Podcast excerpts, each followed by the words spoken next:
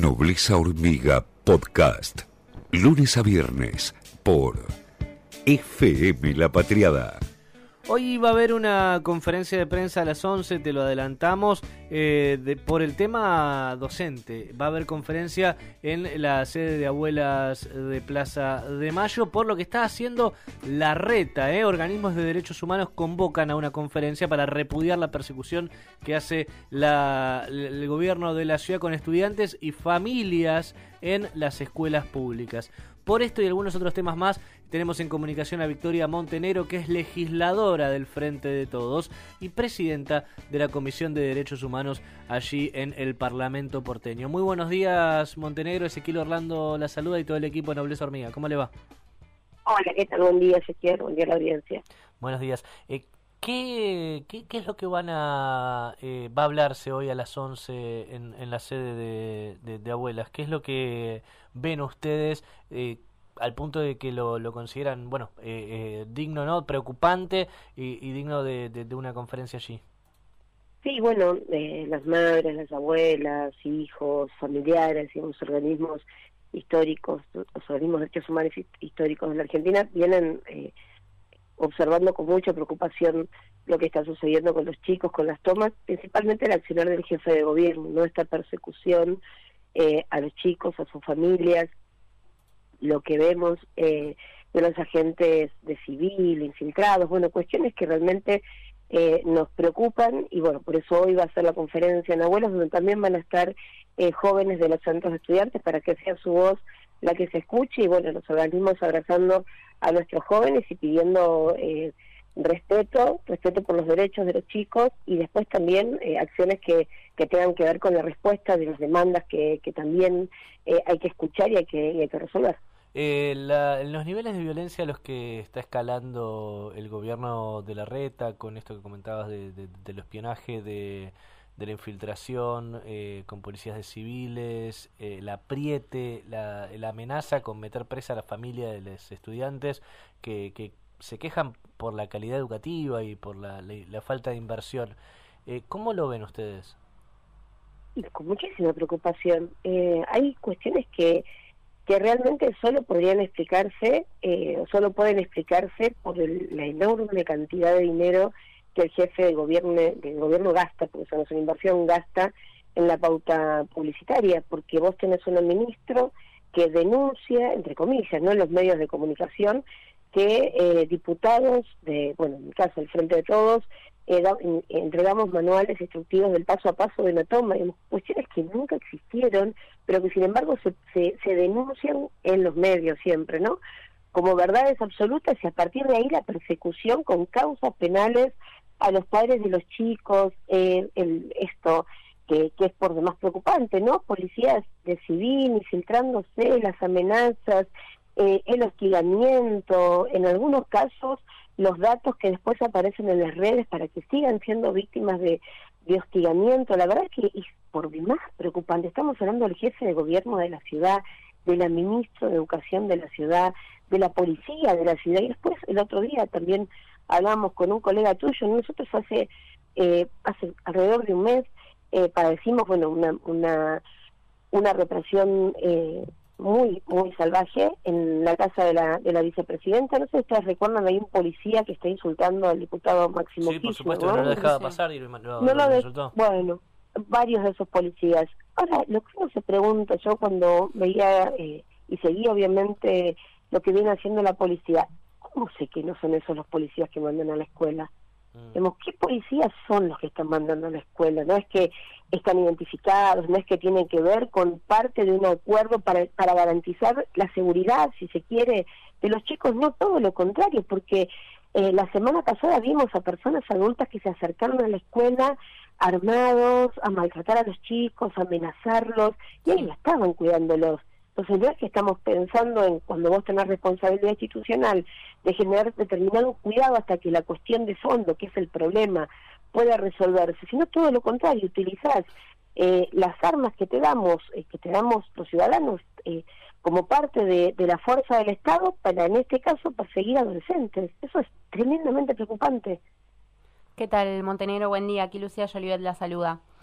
Eh, ¿Qué tal? Escuchaba, bueno, muy muy atentamente lo que decía y, me quedo con, con esto de, que no ha sido realmente un escándalo, ¿no es cierto?, por eh, justamente el presupuesto que tiene Horacio Rodríguez Larreta, el gobierno de la ciudad, en eh, pauta, publicidad, en el blindaje mediático, ¿no es cierto? Y em, veía en su Twitter, en su cuenta de Twitter de la semana pasada, sobre justamente en este mismo sentido y un juicio político político a Soledad Acuña. Eh, ¿Lo ve lo ve posible? Mira, nosotros venimos diciendo acá eh, hablamos de un ministro que eh, públicamente planteó que el, problema de la educación tiene que ver con que los docentes, los que sostienen el sistema educativo, son personas fracasadas. Ustedes se acuerdan todo de eso. en un Zoom que se filtra, esa plantea que el problema de la educación tiene que ver con los docentes, que son todas personas eh, fracasadas que quisieron ser otra cosa y que en realidad son docentes, ¿no?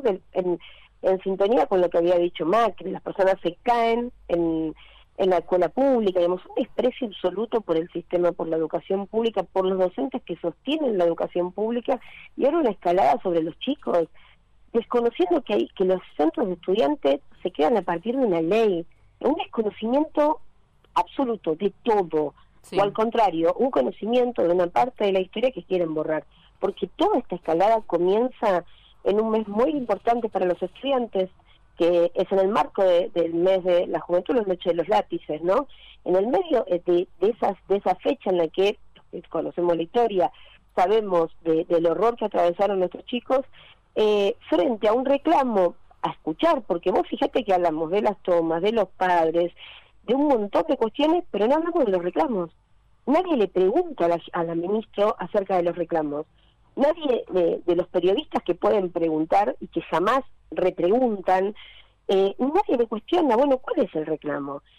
son las viandas, es la infraestructura, es lo que está pasando con, entre comillas, eh, este trabajo que están haciendo, trabajo digo entre comillas porque en muchos casos los chicos ni tienen dinero para viajar, ni tienen las condiciones que le piden, muchas veces la ropa, el otro día yo soy del Lugano, estaban los docentes tratando de conseguir ropa prestada para que las chicas puedan hacer esas capacitaciones, y bueno, nosotros llevamos, nosotros de la ciudad de Buenos Aires, se toma una definición, los chicos van a hacer las pasantías, las prácticas laborales. Bueno, ¿qué herramientas les vamos a dar a los chicos para que estén garantizadas esas prácticas? Si apenas pueden llegar a la escuela y no tienen su familia dinero para viajar, ¿cómo llegan los chicos? ¿Cuántas horas les sacamos de aprendizaje? ¿Cuántas horas le quitamos a los chicos de aprendizaje? Lo que está pasando en la ciudad de Buenos Aires, lo decimos siempre, algún día, algún día esto se va a terminar. La impunidad no va a ser para siempre, la pauta no va a ser para siempre. Algún día se va a terminar y van a tener que explicar infinidad de situaciones. Por mm. ejemplo, qué es lo que hicieron con el presupuesto educativo que debería tener garantizadas las escuelas en condiciones, cuando, por ejemplo, en el Lengüitas, la semana pasada circulaba un video, de, hablan de las viandas o se quejan de que los chicos no las necesitan, digo, todo lo contrario, los chicos siempre están y esta tiene la responsabilidad de garantizarlo, pero las ratas estaban en las salas de jardincito. Victoria. ¿Qué, tal, Lautaro? Te saluda. ¿Qué tal? Buen día. Hola, Lautaro. Eh, te quería preguntar porque recién nombrabas las prácticas, ¿no? Estas profesionales. ¿Y qué pasa con la justicia en la Ciudad de Buenos Aires? Porque según tengo entendido en una presentación, porque estas prácticas, eh, según la Ley de Educación de la Ciudad, eh, propuesta justamente por el PRO, deberían ser no obligatorias. Es, creo que esa, esa es la pregunta que pasa con la justicia en la Ciudad de Buenos Aires, o dónde está la justicia en la Ciudad de Buenos Aires, es la pregunta que debería empezar a, explicar todo lo que sucede en la Ciudad de Buenos Aires, todo, todo. Si alguna vez pudiéramos hacer foco en eso, ¿qué pasa con la justicia en la Ciudad de Buenos Aires? Pero ¿qué pasa con la justicia para esto? ¿Qué pasa con la justicia para los enormes negociados? nosotros acompañamos el caso de un muchacho que falleció em, cuando se cae el edificio donde estaba, se, se le cae encima la pared a partir de una obra que hicieron. La mamá sigue pidiendo justicia por él eh, la causa no solo que no avanzó, sino que la empresa constructora responsable del accidente donde pierde la vida terminó comprando ese terreno y sigue edificando y la justicia le permite hacerlo. No sé si se entiende lo que pasa con la justicia en la Ciudad de Buenos Aires. Lo que pasa con la justicia en la Ciudad de Buenos Aires es que prácticamente no hay justicia en la Ciudad de Buenos Aires que es un, eh, si vos, si hablamos de un partido judicial orgánico, es el partido judicial de la Ciudad de Buenos Aires, que es el que habilita toda esta cataratas de, de atropellos que lleva adelante el jefe de gobierno. y, y entonces, eh, ¿le van a iniciar a Acuña un juicio político? Nosotros lo estamos, lo estamos, eh, lo estamos eh, trabajando desde la legislatura. Eh, ustedes la relación de fuerza la conocen, Eh, pero nosotros seguimos, seguimos trabajando e insistiendo para que se vea lo que está pasando, primero para que se resuelva. Eh, hoy son los organismos de derechos humanos los que van a estar con los chicos, porque realmente nos preocupa. Además, todo esto se da en el medio de una interna política de la reta, de Burris, de Macri, donde parece que la única forma de cooptar los votos que se van para la para la derecha más reaccionaria es ver quién es más violento. Pero acá estamos hablando, hace un mes éramos nosotros, está bien, ya estamos muy curtidos eh, y acostumbrados a, a la violencia y al maltrato. Pero acá son los chicos. ¿Hasta dónde van a llevar esta escalada? Que si, si no hay definición, porque claramente uno la escucha a la ministra y ellos no van no van a hablar con los chicos, primero le plantean hasta que no se levanten las tomas, pero previo a que los chicos tomen las escuelas, intentaron muchísimas veces acercarle estos reclamos y no los escucharon, no los escucharon antes, no los escuchan ahora, No, porque no, no tienen, después. no tienen interés en, en eso. Y justamente en esa línea usted va a organizar uno- una jornada sobre discursos de odio desde, que, que- que está impulsando desde la legislatura, jornadas de reflexión al rol de los medios en la prevención de los discursos de odio, que está destinada a periodistas, eh, comunicadores y público en general. ¿Qué pasa con los discursos de odio y los medios? Y mira, nosotros venimos desde el principio de año trabajando los discursos de odio justamente por todo esto que, que venía que veníamos identificando, porque yo presido la Comisión de Derechos Humanos, así que todos los ataques que tienen que ver con la memoria, ataques homodiantes, ataques misóginos, bueno, todo lo que lo que sucede eh, lo, trabajamos y la verdad lo, lo comentaba, no sé si los conté a ustedes, lo que eran, lo que el trabajo que nos hicimos de forma artesanal, ¿no? Pero fue identificar todas esas declaraciones, repudios que venían ingresando a la legislatura y ponerlos en un mapita.